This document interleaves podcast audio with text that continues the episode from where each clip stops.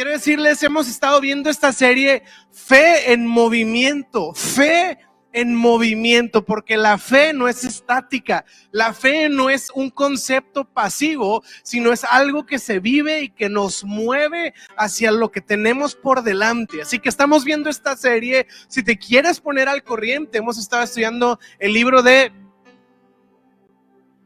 Eso, el libro de Santiago. Este, y el día de hoy nos quedan dos voy a decirlo así, episodios más, ¿ok? Obviamente no estamos viendo cada aspecto del libro de Santiago porque tomaría mucho tiempo, pero sí estamos tomando aquí varias enseñanzas del libro de Santiago. Quiero advertirles que de cajón, los versículos que vamos a leer el día de hoy, pareciera que Santiago se levantó así como que con el pie equivocado de la cama, estaba así como intenso, estaba así como como, no quiero decir agresivo, pero sí con un tonito un poquito más elevado. Y estos van a ser los versículos que vamos a leer el, día de hoy. Así que si te sientes así como que, ay, está duro esto, no me digas a mí, habla con Santiago, dile, oye, dale tranquilo, bájale dos rayitas. Pero bueno, este, quiero, quiero comenzar platicándoles. Ahorita se me venía, no lo tengo en mis notas, una historia. No, parece que no tiene nada que ver, pero ahorita me van a entender porque sí tiene que ver. Ah, hace muchos años tuve la bendición y la oportunidad de estudiar en un instituto bíblico y lo estudié todos los días, era como la escuela, ¿no? De lunes a viernes, en las mañanas y salía en las tardes.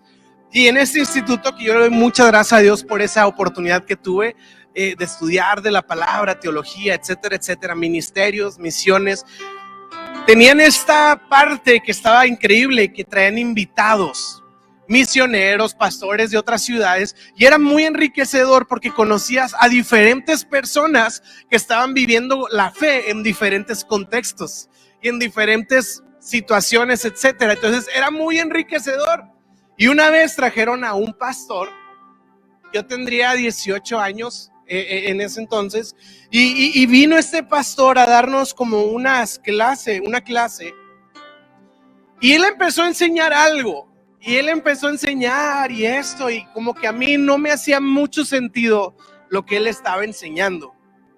Como que no sé, había algo raro en su enseñanza. Había algo como que no sé cómo explicarlo, pero yo me sentía incómodo escuchándolo a él. Espero que no sea el caso de ustedes este, en Central. y estaba este pastor enseñando y como que no sé, y eventualmente como que agarró una línea de enseñanza que en particular a mí ya no solo se me hizo incómoda, se me hizo que estaba equivocada. Agualo, el, el, el sabio teólogo de 18 años. Entonces, yo dije, se me hace que esto está chueco, esto está raro. Y algo en mí, aparte, igual el apasionado, ¿no? Y algo, el arrebatado, algo en mí empezó a arder y no me aguanté las ganas y levanté la mano.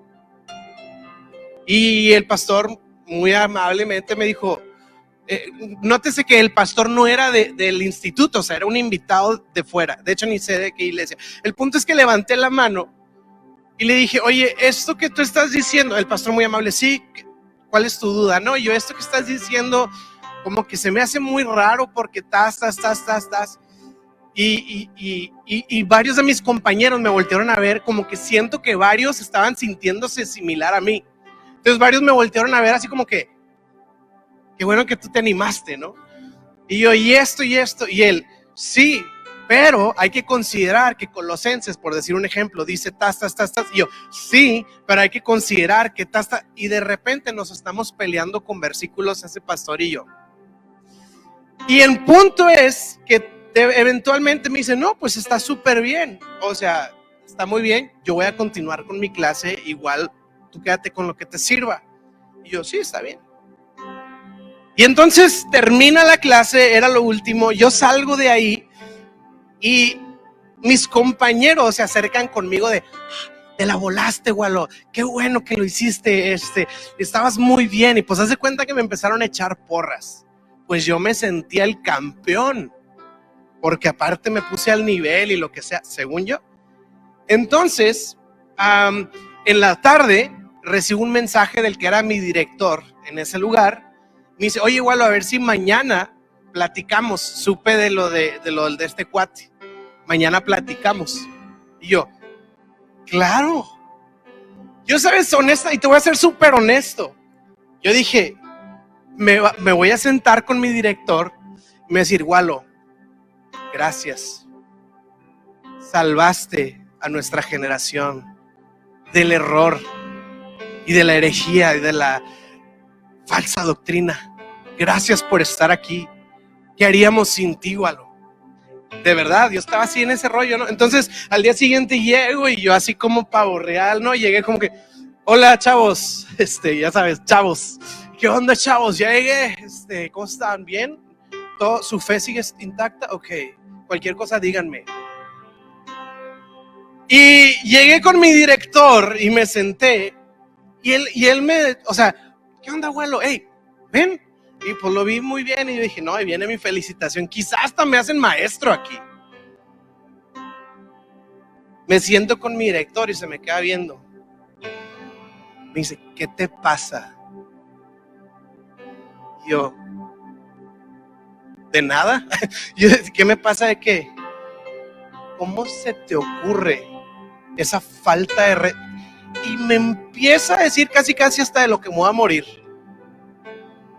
es una falta de respeto, aparte tus argumentos ni estaban bien tampoco, quién te crees que eres para venir y ponerte así, estás haciendo quedar mal al instituto, cómo te pones al tú por tú con un invitado, te atreves a inter... La regañada de mi vida y yo confundido, yo confundido. Y me dieron la regañada de mi vida. Y, y yo estaba pensando en esta historia porque cuántas veces sucede en nuestra vida que estamos convencidos, 100% seguros de que yo estoy bien, porque me sé dos versículos o tres o hasta cinco, y pues todos los demás están mal. Y yo ahí tuve un golpe de realidad en donde fui confrontado y fui exhortado a decir, qué bueno que sabes la Biblia, qué bueno que estás estudiando, pero estás mal. Y no sabes el shock que era para mí, porque según yo estaba actuando con bien, según yo estaba actuando a favor de gente, según yo estaba actuando a favor de la verdad de la Biblia, y realmente yo no podía entender por qué estaba yo equivocado y hasta que me tuvieron que explicar, o sea, él se tuvo que detener a explicarme porque yo estaba convencido de que yo estaba bien. Yo estaba plenamente seguro de que yo estaba bien y que él estaba mal. Y sabes que esta historia tiene que ver con algo así, tiene que ver con algo similar, más bien no historia, estos versículos tienen que ver con eso. ¿Será que exista la remota posibilidad de que en nuestra vida estamos avanzando y estamos convencidos y estamos seguros de que yo estoy bien de que los demás mal, o de que cierta persona está mal, o de que cierto jefe, cierta situación, cierto, mi, mi esposo, mi esposa está mal y yo estoy bien. ¿Será que exista la remota posibilidad de que andemos caminando así y necesitemos un golpe de realidad a veces de alguien que nos diga, mi hijo, no, no es así como me tocó a mí en esa. Ahora, esa fue la primera de muchas. Ahora, eso fue hace muchos años, ah, cuando tenía 18 años. Pero mi vida ha sido como un restaurante de esas. De todos sabores, de todas, primer tiempo, segundo tiempo, cinco tiempos. En Ancla, nuestro pastor Esteban nos le, encantaba. Venga para acá y cuando me hablaba de usted, ay, ay, ay, está hablando de usted. y los versículos que vamos a leer el día de hoy tienen que ver con esto. Pero quiero que podamos traer a la mesa la perspectiva adecuada acerca de lo que vamos a leer hoy. Ahora estoy así como que entrando medio con pincitas, no sé si alguien se dio cuenta como que, ok, bueno, ya, ve al punto, pues.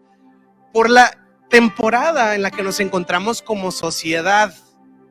Sí, estoy así como con pincitas porque nuestra sociedad nos está enseñando ciertas cosas que pueden hacer que nos resistamos a un mensaje como el que voy a compartir hoy. Entonces yo el día de hoy quiero decirte, ¿y qué si el, de hoy, el día de hoy aguantamos vara como quien dice? Y vamos a leer la Biblia, no a escuchar la opinión de Walo. Vamos a leer la Biblia y lo que la Biblia tiene que enseñarnos el día de hoy. ¿Está bien? Vamos a dejar que la palabra de Dios nos hable. Y quiero decirte que estos versículos literalmente lo que nos van a enseñar es acerca de la Biblia. O sea, son versículos que hablan de la Biblia. Y la Biblia está representada de muchas maneras a lo largo de la Biblia, por ejemplo, como el pan. ¿Se acuerdan? Cuando Jesús dijo, no solo de pan vivirá el hombre, sino de toda palabra que sale de la boca de Dios, hablando de la palabra de Dios como un alimento a nuestro espíritu. Sí, Jeremías habla de, de, la palabra de Dios como un bocado que es dulce al paladar y amargo al estómago. Y entonces hay diferentes maneras de referirnos a la Biblia. El día de hoy vamos a ver una manera en la que Santiago se refiere a la Biblia y la intención de entender esto es saber cómo interactúa con nosotros. Si yo te digo que la Biblia es alimento espiritual, es fácil saber entonces qué es lo que produce en nosotros. Saciedad, nutre, nutre nuestra alma, nutre nuestro corazón. ¿Tiene sentido? Vamos a ver lo que el día de hoy la palabra habla acerca de la palabra. Y Santiago va a usar una ilustración muy, no sé si la habías escuchado, si no, pues puede ser curioso verlo así. Así que Santiago 1.22 y empieza con todo mi amigo querido Santiago. Dice Santiago 1.22, no solo escuchen la palabra de Dios, no solo escuchen la palabra de Dios. Domingo tras domingo venimos a escuchar la palabra de Dios. Y eso es bueno y eso es lo que venimos a hacer. Pero dice, no solo escuchen, sino que tienen que ponerla en práctica. Y luego mira, de lo contrario, solamente se engañan a sí mismos. Versículo 23. Pues si escuchas la palabra, pero no la haces, no la pones por obra o no la obedeces, sería como ver tu cara en un, conmigo, espejo. Siguiente versículo. Te ves a ti mismo y luego te alejas y te olvidas cómo eres. Pero si miras atentamente en la ley perfecta que te hace libre y la pones en práctica, no olvidas lo que escuchaste, entonces Dios te bendecirá por tu obediencia. Y mi mensaje el día de hoy lo titulé Espejos y herramientas. Espejos y herramientas. ¿Me, ayudas a predicar el día de hoy? ¿Está bien? Oramos. Señor, te damos gracias por el día de hoy. Pido que tu palabra hable a nuestras vidas y nos inspire y nos anime, Señor, y nos rete a crecer en nuestra vida de fe, Señor. Yo te lo pido en el nombre de Jesús. Todo central dice. Y si estás contento de estar en la iglesia el día de hoy, le puedes dar un aplauso a Jesús el fundador de la iglesia. Ok, espejos. Yo cuando estaba preparando mi bosquejo, iba a poner, ¿a cuántos les ha pasado? Pero luego tuve una inseguridad personal y dije, nada que a nadie le ha pasado y soy el único. Entonces no me quise exponer. Entonces lo voy a decir como que me ha pasado a mí. Pero si te ha pasado a ti, también levanta la mano para no sentirme tan mal. Pero hace mucho, cuando iba a comprar ropa, alguna camisa, algún pantalón, lo que sea, yo iba y, me daba mucha flojera la dinámica de ir a un probador sí como que, uy, quitarme eh, los tenis, ¿no? O sea, yo debería ir en chanclas a, comprar ropa, pues porque es bien fácil te las quites, pero luego a estarte abrochando y desabrochando. Entonces, por la flojera que a mí me daba, yo entonces hacía esto. Igual y lo hace. Si lo haces, nada más indícamelo para saber que no estoy solo, ¿ok? Agarraba el pantalón, por decir, y luego le decía, eh, sí me queda, sí me queda. ¿Alguien más? ¿Alguien más? Gracias, Héctor. Ok, ok, gracias, gracias. No estamos solos. Hacemos un grupo de WhatsApp al rato y nos animamos juntos.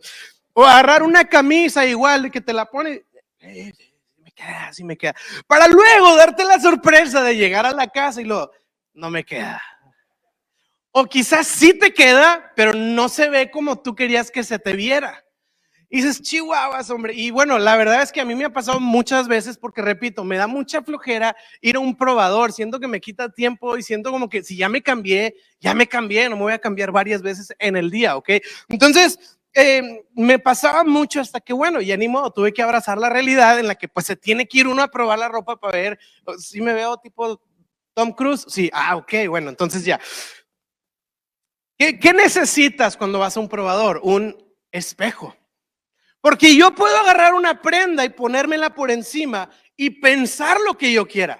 Puedo decir, se me hace que se me ve bien, se me hace que me queda bien, se me hace que sí me combina, se me hace que lo que yo puedo imaginarme lo que sea. Yo puedo decir, se me hace que el diseñador la hizo pensando en mí. Yo puedo pensar lo que sea. Pienso que con esta por fin me voy a poder ver como no sé quién y yo puedo, pero ¿sabes quién me va a decir la verdad? El espejo. El espejo no le importa cómo me siento, al, al, espejo no le importa si tengo complejos o no tengo complejos, al espejo le vale, es cruel, es crudo, es sincero, te va a decir la verdad. Espejito, espejito, y te va a decir, no, no eres el más bello en el reino, ¿ok?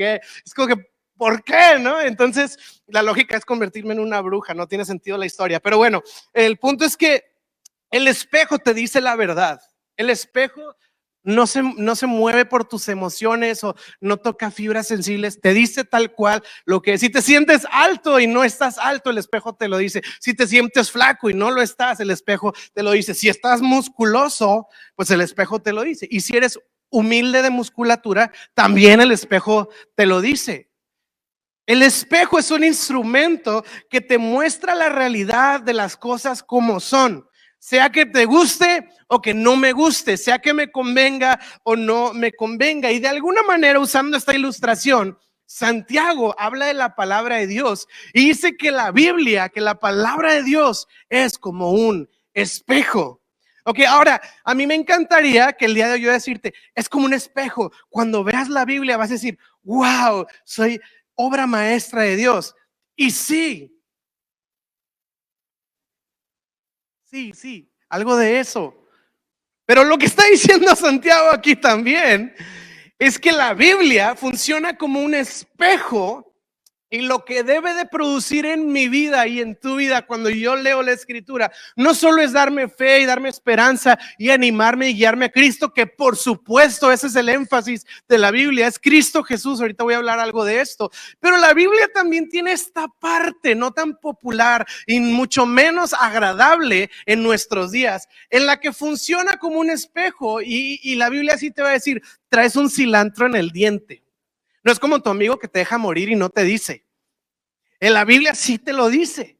Y quiero que volvamos a leer Santiago 1, 22 y 23 y 24. Dice, no solo escuchen la palabra de Dios, tienen que ponerla en práctica. De lo contrario, solamente se engañan a sí mismos. Pues si escuchas la palabra pero no la obedeces, sería como ver tu cara en un espejo, te ves a ti mismo y luego te alejas y te olvidas cómo era o cómo, cómo te veías. Y fíjate, cuando dice que la Biblia es como un espejo, no solo es en un sentido contemplativo, sino está hablando en un sentido confrontativo. ¿Qué quiere decir? Que si la Biblia tiene esta cualidad de incomodarnos un poquito o a lo mejor un muchito, de decirnos, Walo, son como que esto que tú estás haciendo no va por ahí. De la Biblia no solo animarme, sino también de repente confrontarme un poco a mí como persona. Si sabes, yo creo que esto es necesario predicarlo y no sabes cómo me resistía. Yo decía, no, mejor déjame, les hablo del amor de Dios.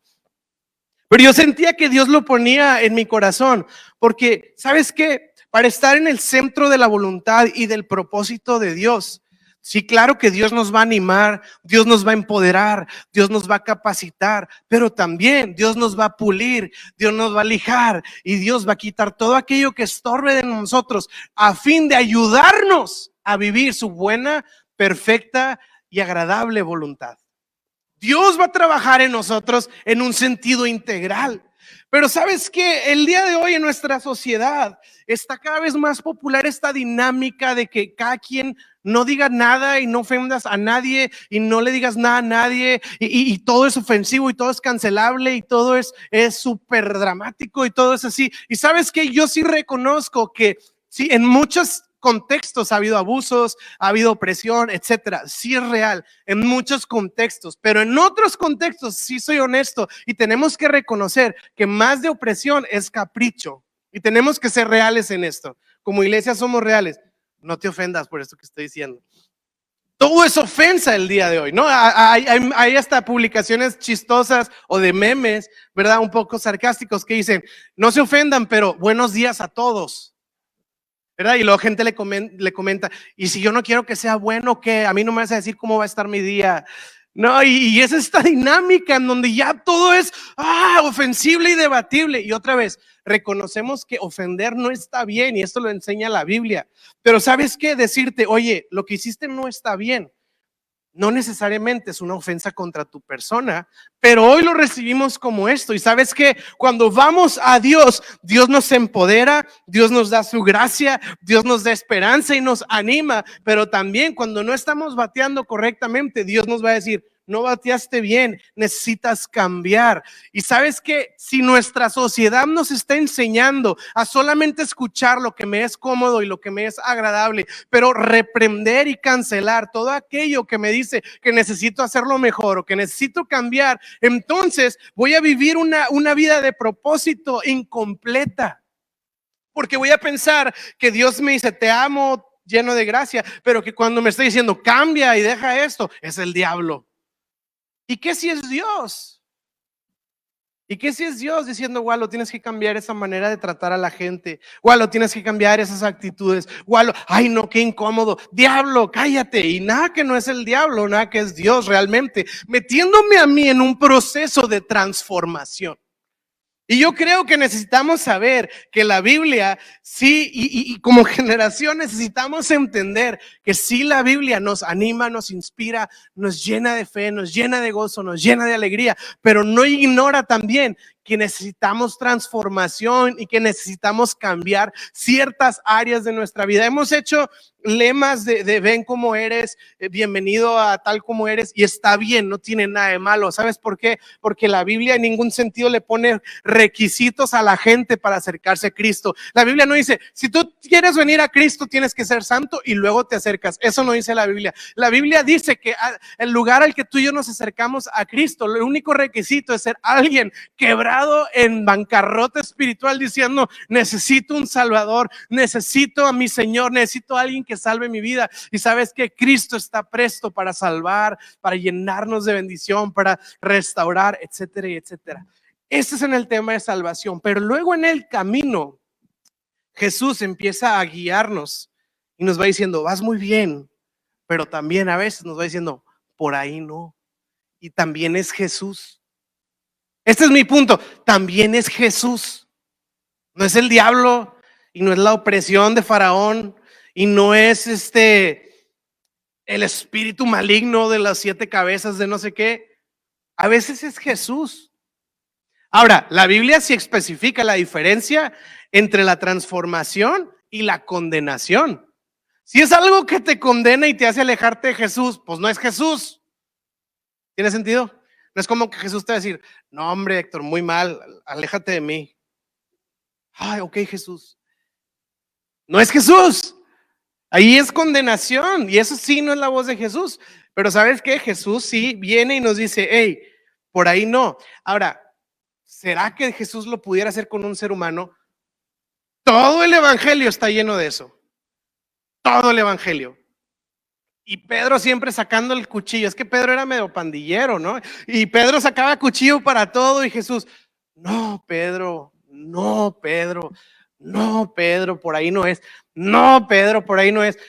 Mira, eres Pedro, eres este, la, pieza importante de la iglesia. Y en los siguientes versículos, Pedro, eres Satanás en este momento. O sea, y luego ya estaba Jesús a la cruz y Pedro otra vez con el cuchillo. No, Señor, una oreja menos. No, Pedro. Una y otra vez, no, Pedro, no, Pedro, no, Pedro. También les decía a los discípulos, hombres de poca fe. Y ahí te va la frase matona. ¿Hasta cuándo tengo que soportarlos? Imagínate que Jesús te diga eso. Ah, ¿Cómo me hablas así, Señor? Te voy a reportar en Facebook para que te cierren tu cuenta.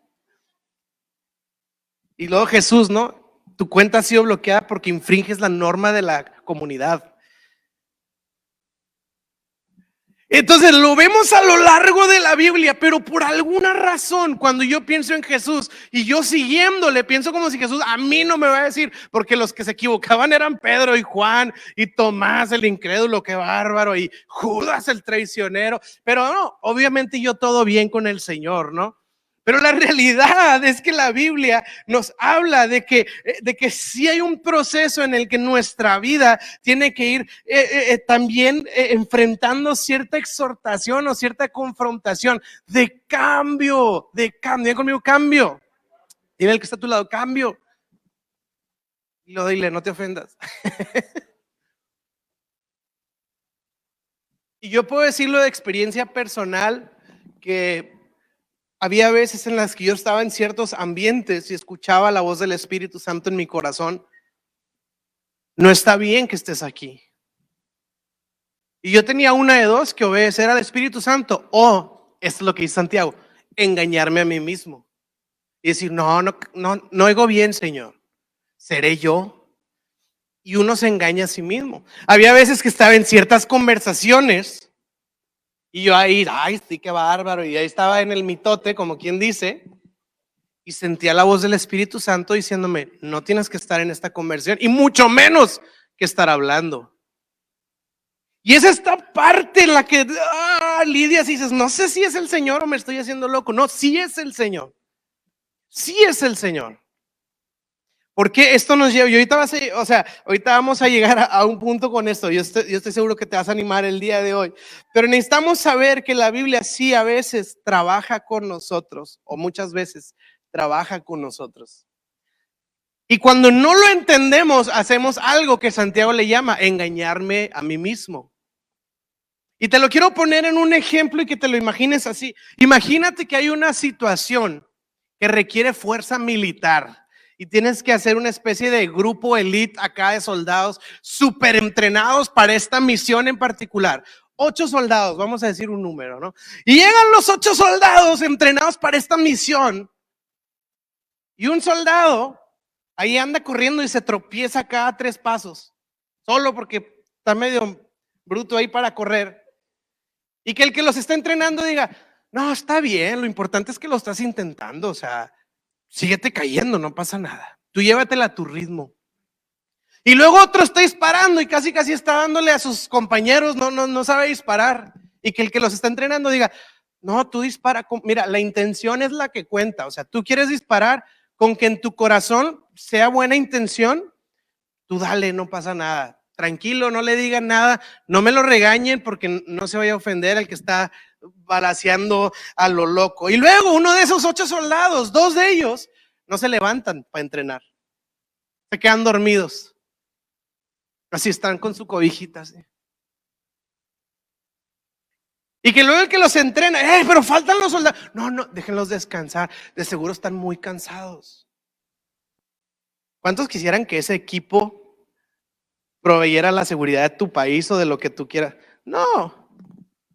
Aparentemente es como que estoy apelando a que estén bien, a que se sientan bien, a que se sientan con fuerzas. Estoy viendo su seguridad y su bienestar. Pero ¿cuántos saben que realmente lo único que estamos logrando es un equipo mediocre que al contrario solo va a arruinar todo lo que le rodea? Se van a arruinar ellos y van a arruinar a su alrededor. Sería engañarnos a nosotros mismos pensar que le estamos haciendo un bien a un equipo así por tratar de tratarlos bien en, lugar de realmente apretarle un poquito, subirle un poquito a la intensidad, decir, hey, levántese papito, ahora sí vamos a darle con todo, estás disparando mal, no, lo estás haciendo mal, no, otra vez lo estás haciendo mal, no, otra vez lo estás, ya no me ofendas, no, otra vez lo estás haciendo mal, hasta que dispare bien.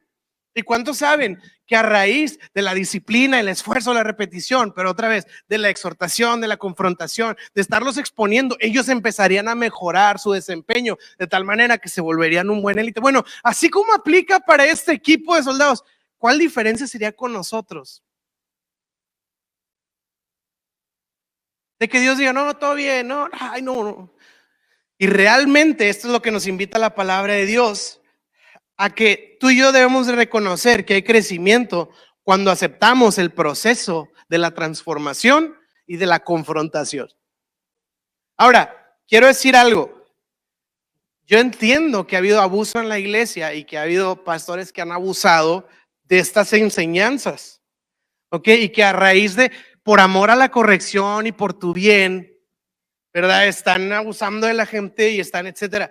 Pero el mensaje del día de hoy no es que el pastor debe confrontar a toda la gente. Lo, el mensaje del día de hoy es que la palabra de Dios es un espejo que nos ayuda a ser transformados y confrontados. ¿A través de qué? A través de la palabra de Dios.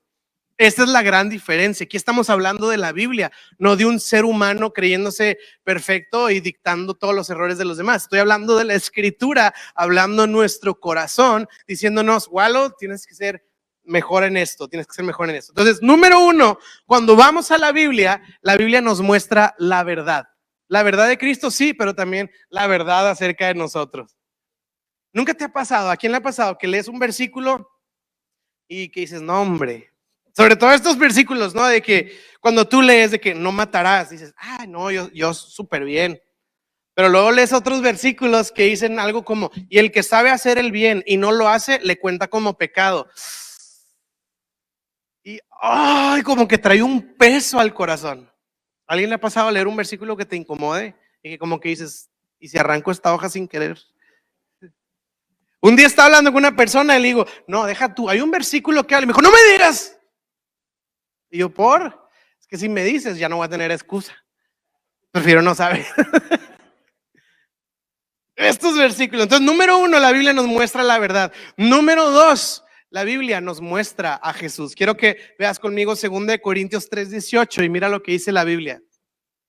Dice, por tanto, nosotros todos mirando a cara descubierta como en un espejo, la gloria del Señor, somos transformados de gloria en gloria a la misma imagen como por el Espíritu del Señor. Lo que está diciendo es que número uno, cuando tú y yo vamos a la Biblia, la Biblia nos da un reflejo de mí, a mí mismo, no de mi amigo, no del que debería haber estado hoy en Central porque ese mensaje era para él y le hubiera caído como anillo el dedo. No, no, no, era para mí. Primero me muestra a mí mismo y me ayuda a ver mis imperfecciones y las cosas que tengo que cambiar en mi vida, pero al mismo tiempo, luego lo que hace la Biblia es que nos permite ver como en un reflejo de un espejo a Cristo Jesús.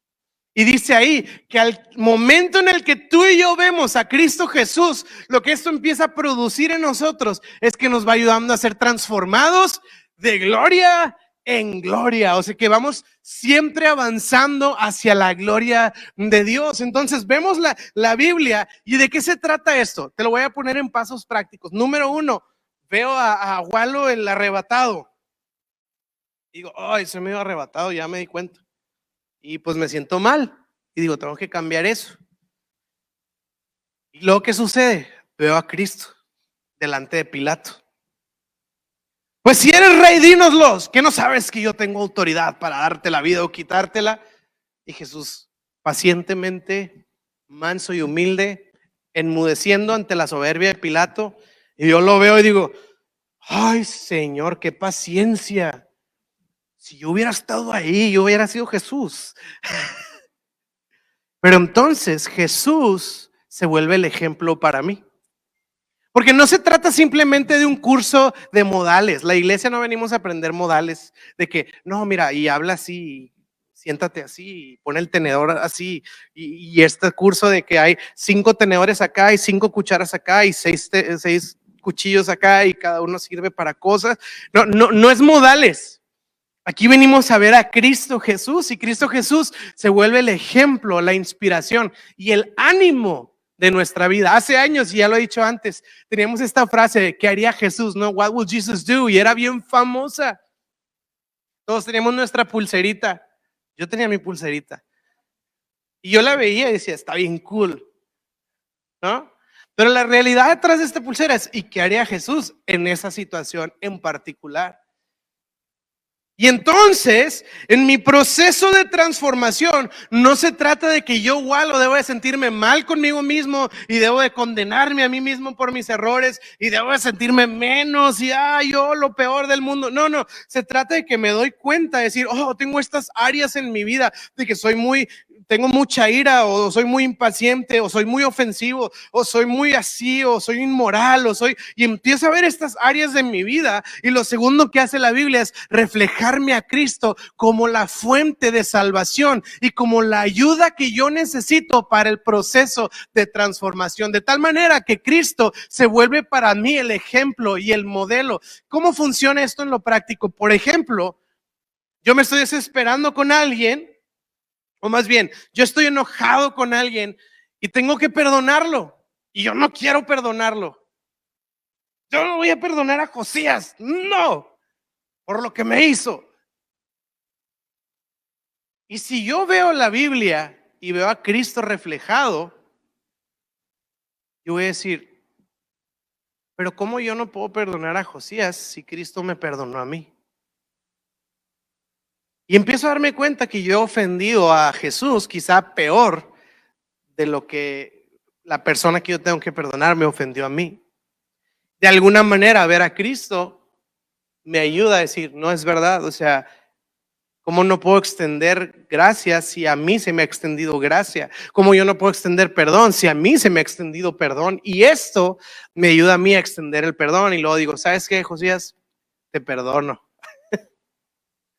O perdóname si tengo que pedir perdón. Es que es injusto lo que me hicieron. Y luego volteo a ver otra vez el espejo y veo a Cristo en la cruz del Calvario y me pregunto, ¿es justo que Jesús estuviera en la cruz del Calvario? No, y Él soportó esta injusticia para darme perdón y salvación. Y de alguna manera aquieta mi alma y me tranquiliza el ver a Cristo como mi modelo, como el campeón de la fe, de la carrera de la fe, como dice Hebreos, y como el ejemplo a seguir. Cuando de repente se me anda subiendo y ando así como que yo acá, el buena onda, pues es que yo soy de Monterrey, ya sabes, y pues acá en Monterrey tenemos todo. No hay agua, bueno, ya hay agua. Entonces, ya estamos perfectos y, cuando se me empieza así como que inflar un poco la actitud, volteo y veo un Jesús postrado lavando los pies de sus discípulos diciendo, aprendan de mí que soy manso y humilde de corazón. Y entonces este espejo me empieza a dar la pauta de decir cómo tengo que transformarme. Entonces no es un proceso que yo llevo conmigo mismo yo solo, sino que más bien yo me doy cuenta y lo tengo que ver a Jesús y decir, este es mi modelo a seguir y este es mi ejemplo a imitar. Y cuando lo empiezo a imitar, entonces empieza a venir la transformación en mi vida. Y yo creo que esto lo necesitamos todos. ¿Sabes qué? Lo necesitamos en, en todas las áreas de nuestra vida. Veo de repente estos conflictos en matrimonios, en relaciones, en familias. Y es que yo tengo la razón, y es que yo también tengo la razón, y es que todos tienen la razón. Y todos teniendo la razón, estamos llevando al mundo al fin, pues. Todos. Quizá pensábamos que teníamos la razón, pero necesitamos un espejo que nos diga, quizá en esto sí, quizá en esto también, quizá en esto no y en esto no. O quizás si tienes la, el argumento correcto, pero tienes la actitud incorrecta. Entonces eso es lo que hace la Biblia y por eso necesitamos estar en la escritura. Sí es un alimento, sí trae vida, sí trae esperanza, pero también nos trae corrección. Ahora, yo sabía que el día de hoy no iba a haber un avivamiento en Central Este, pero creo que lo necesitamos. Porque el día de hoy está esta idea de que yo estoy bien y tú no tienes derecho a hablar. Y ya aún a niveles legales. Sí, y se procesan ahora, hay propuestas de cosas que no se pueden decir y, ya eres cáncer. Entonces ya estamos a un nivel en donde nadie tenemos la apertura a quizá considerar la remota posibilidad de estar equivocado en algo. Y yo quiero decir el día de hoy que sí necesitamos tener un corazón enseñable y dejar que la escritura ¿cómo lo digo? Nos, dé nuestros buenos sapes santos. Diga, bueno, bájale un poquito. Estuve en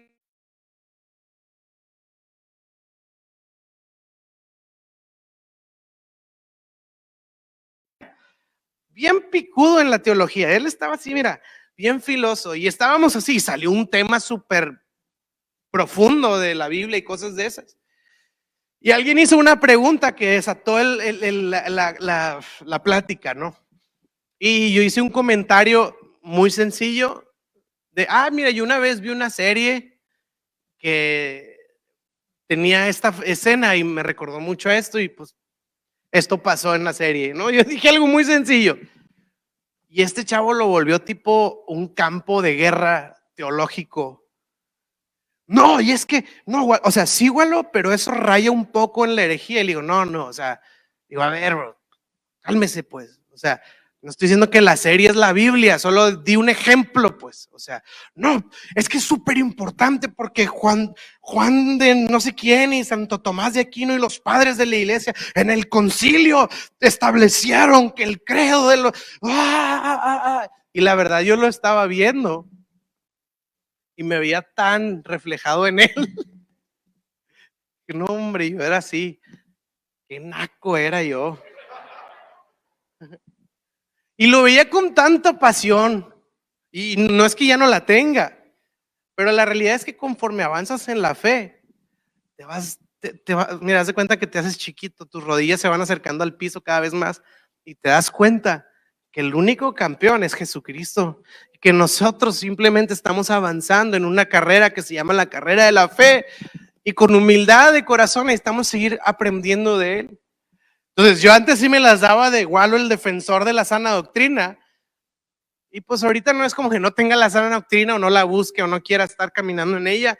Simplemente ya la actitud es diferente, el corazón, con un corazón enseñable, decir, pues mira, esto es lo que yo veo aquí, tengo un temor santo de estar caminando en la palabra del Señor, pero es otra actitud, pues.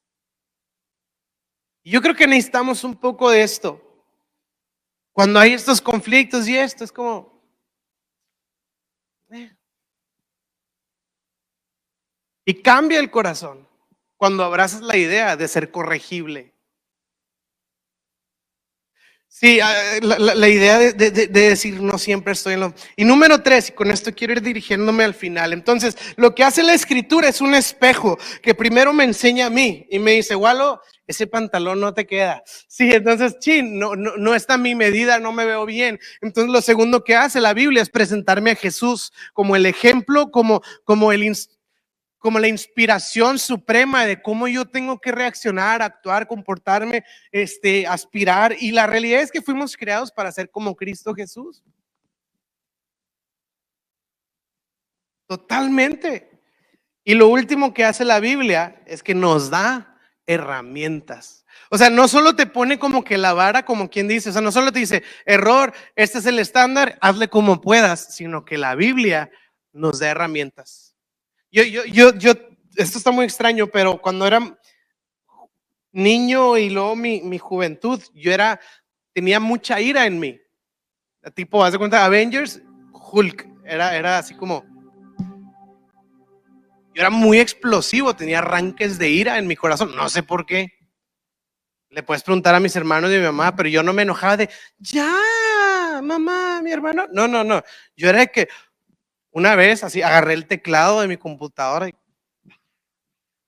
rompí puertas así con patadas. O sea, yo era una locura. Yo no sé por qué tenía tanta ira en mi corazón. Quizá también era porque había mucho Dragon Ball y cosas de esas. Entonces lo quería llevar a ese nivel super en todo. Pero fui un campo de verano, así de la iglesia. Y había una cancioncita para niños que básicamente, no me acuerdo la letra en sí, pero todavía me acuerdo, que básicamente decía, piensa en Dios. Como que antes de, piensa en Dios. Antes de, piensa en Dios. Antes de, piensa en Dios. Y a mí me lo enseñaron en el campo de verano. Yo era, o sea, no sabía nada, era un niñillo, y, pero se quedó en mi corazón clavado eso. Dios de verdad, de verdad es un ejercicio que ha durado a lo largo de toda mi vida. Y cuando pasa algo, y de niño me frenaba eso.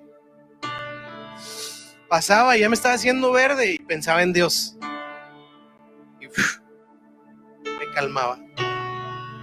Y otra vez, es pensaba en Dios. Se calmaba mi corazón. Y no sabes cómo esto ha durado a lo largo de mi vida, una semillita. Nunca subestimes un campo de verano. Dios nos ayude a hacer muchos de esos. Pero esto es lo que la Biblia nos enseña. Jesús es el ejemplo. Es que Jesús por último, lo que dice la Biblia, fíjate, y este es, este es el versículo más explícito. Yo te puedo decir, y, no lo digo en son de, jactarme ni nada, pero esa palabra no, Reina Valera, no lo digo son de presumir.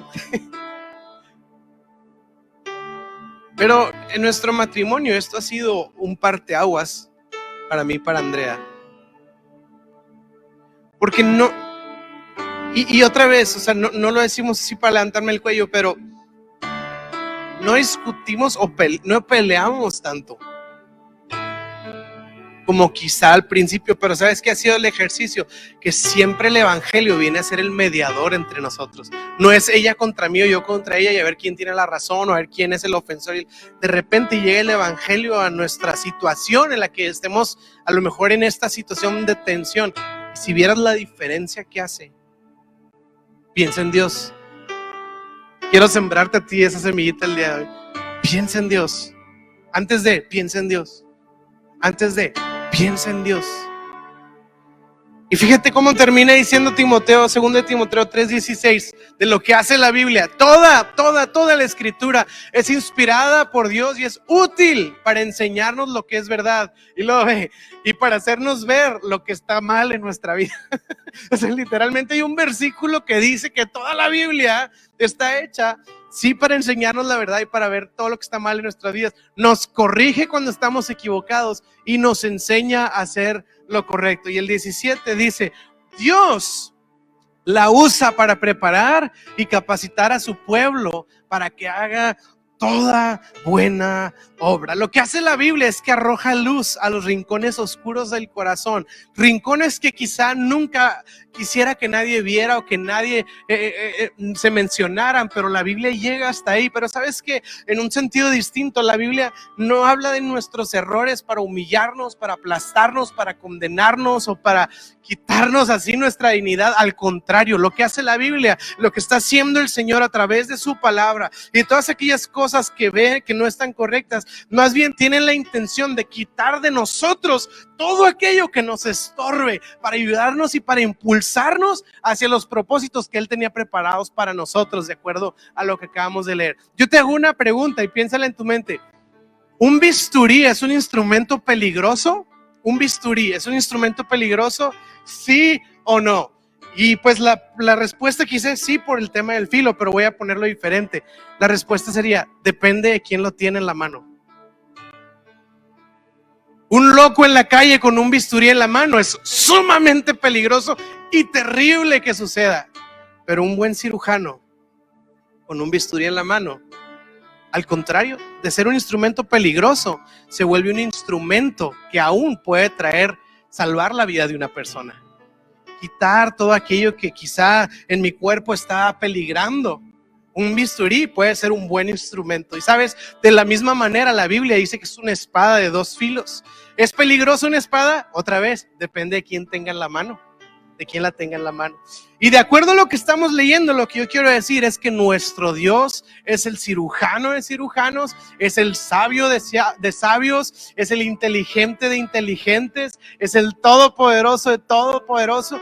Él es, Él es. Entonces, cuando agarramos este bisturí, que es la palabra de Dios, Él sabe usarla con tal perfección de que no nos hace daño, al contrario, nos ayuda a ir siendo transformados, a ir siendo renovados, a ir siendo sanados, a ir siendo restaurados. Lo que necesitamos el día de hoy es abrir nuestro corazón y dejar que la palabra de Dios siga siendo su obra transformadora. Y lo que acabamos de leer no dice que la Biblia va a estar estorbándonos y va a estar humillándonos y va a estar eh, atormentándonos y va a estar abrumándonos y va a estar todo el tiempo atormentando nuestras vidas cada vez que lo leamos. No, lo que acabamos de leer dice lo siguiente, dice que va a transformarnos, va a mostrarnos lo que está mal, pero ¿para qué? Para llevarnos de gloria en gloria, de gloria en gloria. Lo que está haciendo el Señor simplemente es lijar, es limpiar, es quitar el estorbo de, de las piezas de las obras maestras que Él está haciendo al final para llevar a cabo su plan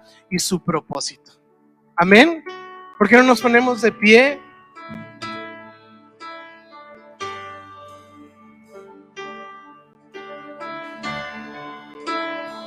Y si te ha pasado el caso de que hay áreas de tu vida en las que dices, es que yo no sé por qué no cambia la cosa. Ahora, puede ser un factor externo, por supuesto, pero hay áreas en las que a veces estamos atorados por años, por años, por años, por años.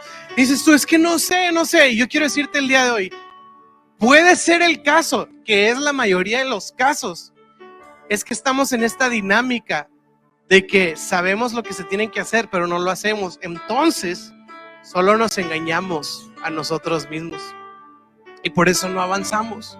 Pero yo hoy, el día de hoy, la invitación de este mensaje es, ¿y qué si dejamos de resistirnos a esa voz y quiere limarnos de Dios?